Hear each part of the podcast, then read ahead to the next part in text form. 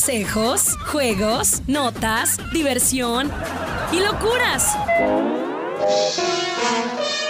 Prepárate para pasar una... ¡Qué buena mañana! ¡Qué buena mañana! Música maestro. ¡Qué buena mañana! Hello. Mm, hello, gallo. ¿Cómo están? Buena tarde ya de este sábado. Hoy vamos a transmitir podcast, episodio de Sembrando Letras con Verónica Fernández. Hola. Hola, ¿cómo estás? Bien. ¿Y tú? Bien, también. Sabadeando.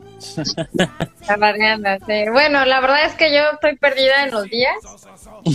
Bueno, hoy sí siento que es sábado porque los niños están conmigo. Entonces sí. Y, y aparte tuviste como reunión. Ay, es que, déjame contarte, es algo muy hippie, pero muy bonito. Hay una, bueno, se llama Alberta, ella es italiana y trae una, eh, trae un, no sé cómo llamarlo, ya, no, acabo de tener algo que se llama danza, no, meditación en movimiento, entonces es como puras mujeres. Y ella va guiando la meditación y baila, y pone música y está bien bonita. entonces okay. se, se nota, se, se nota. Ay. ¿Por qué me sacaste? No, no, es que ya estábamos hablando y me pareció un mensaje que decía algo de cancelar y pues yo solo di cancelar. Pero yo dije, pues ya está conectada. No sé, fue raro. okay. ok. Bueno, entonces, no voy a quitarte tu estado zen. Perdóname por, por sacarte. No, no, está bien, está perfecto. No, terminamos todo bien. Qué bueno, qué bueno. Oye, pues bueno, ya sabes, antes de Sembrando Letras nos gusta platicar un poco de la vida de mamá millennial en esta nueva realidad de aislamiento con clases en casa, con la familia en casa en general, ese suspiro. Entonces. ¿cómo va hasta ahorita tu, tu, corte al ya mes de junio? O sea, creo que empezamos a hablar en abril. Sí, más o menos sí, en abril, ya estamos en el mes de junio. La verdad es que a mí se me han hecho los meses muy rápidos. Digo, a pesar de que estamos en espera de, de retomar actividades este, como la hacíamos antes, pues aún así veo que los días pasan y pasan y pasan y pasan y pasan. Y, y hoy ya estamos en junio, estamos a 5 de junio. Así que, pues bueno, me gustaría escuchar un poquito cómo va tu, tu vida de madre, de ama de casa, con la vara en la mano, de domadora. Pues mira, este ha sido difícil. Los primeros, el primer mes de cuarentena fue bastante fluido, bastante como zen. Yo creo que era un poco el pensar que realmente iban a ser 40 días. Como, como vacaciones. No como mil. eh, sí ha habido, eh, o sea, he tenido momentos bastante oscuros en, en esta cuarentena con los niños, pero, pero pues han sido como muy, muy pocos.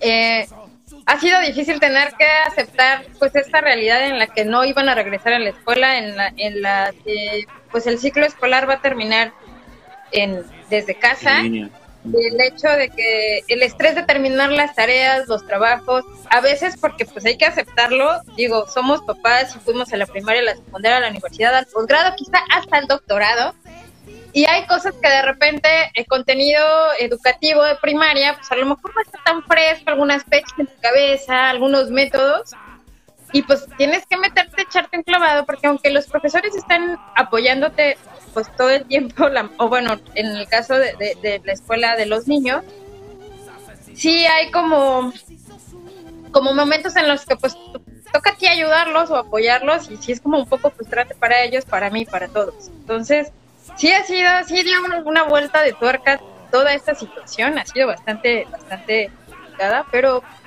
pues no nos queda más que seguir, eh, pues haciendo lo mejor que podamos, ¿no?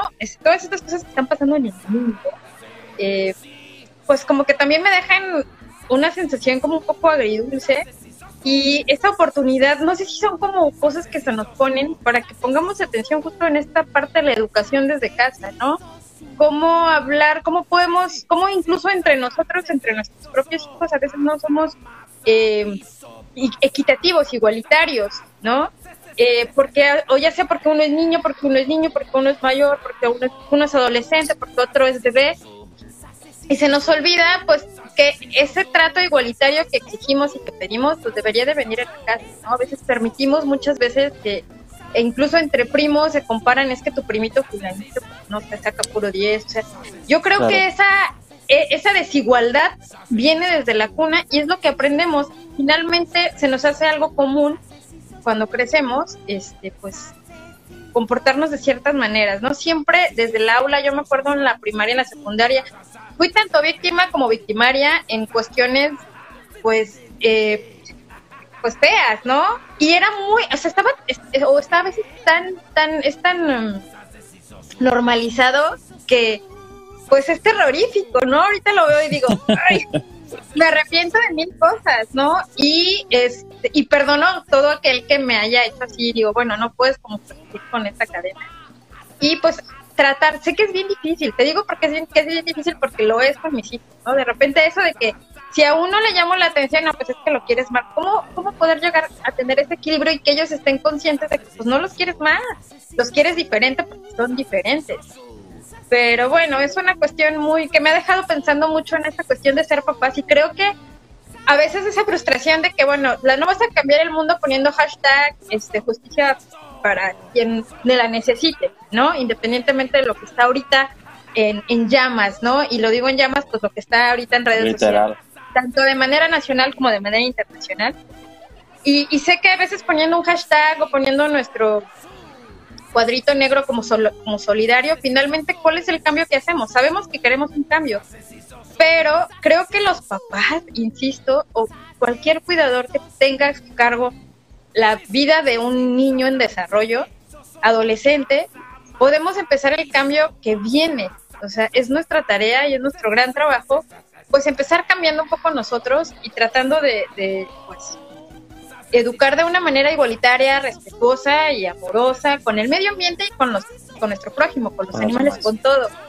Sé que se escucha bastante hippie, pero creo que se puede lograr, ¿no? Es como la utopía, pero pues hay que estar un poco más conscientes, yo creo, sobre estos temas. Y yo espero, porque pues mis hijos les va a tocar vivir este mundo que viene, y pues yo espero que sea algo mejor, que esto realmente nos, nos, nos enseñe algo, ¿no? Y aporte algo para, para el bienestar de, pues, de la humanidad y del, y del lugar que habita esta humanidad. Porque de nada sirve la humanidad si el lugar en el que habitamos, pues lo vamos a tirar al traste. fin. Es... Oye, no, pues me encanta toda esta reflexión que has hecho, porque sí es todo un reto, porque también eh, creo que cada suceso que pues que sucede o que va pasando en el mundo.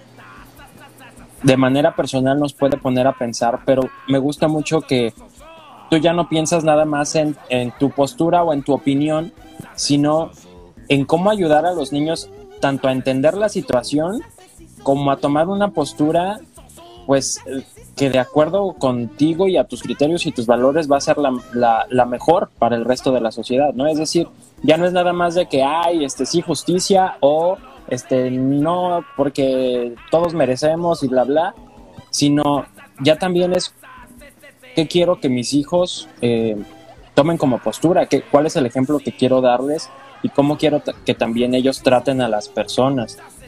Entonces, bueno, creo que, creo que a pesar de ser un año difícil, también es un año de muchos aprendizajes.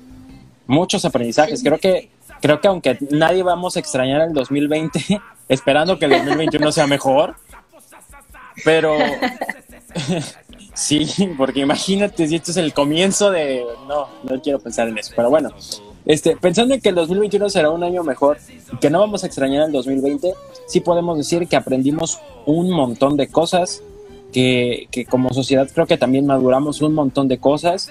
Eh, y bueno, ojalá que de verdad, como bien decías, los resultados sean los mejores y que tampoco se quede de lado el tema pues de la casa común, del planeta, del lugar donde vivimos, que, que, a veces creemos que no pasa nada, que va a aguantar todo lo que le hagamos y este pues no.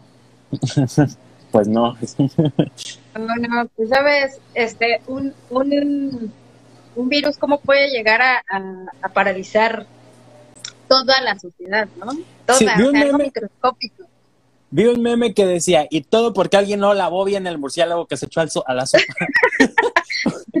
y yo dije, no inventes, o sea, sí será así. Yo dije, bueno, ya después de todas las teorías de conspiración y demás, ya no sé si realmente fue porque alguien no lavó su murciélago antes de echárselo a la sopa, pero este, definitivamente, quien haya sido, quien haya sido, no sé, creo que va a pagar caro en, vida. No, está muy avergonzado escondido por ahí, esperando que nunca, nunca se sepa. Se sepa. Bueno. Sí. Dale play a Qué Buena Mañana en tu celular. Descarga los podcasts en Spotify, TuneIn, Apple Podcasts, iHeartRadio y muchos más. Qué buena mañana. Eh,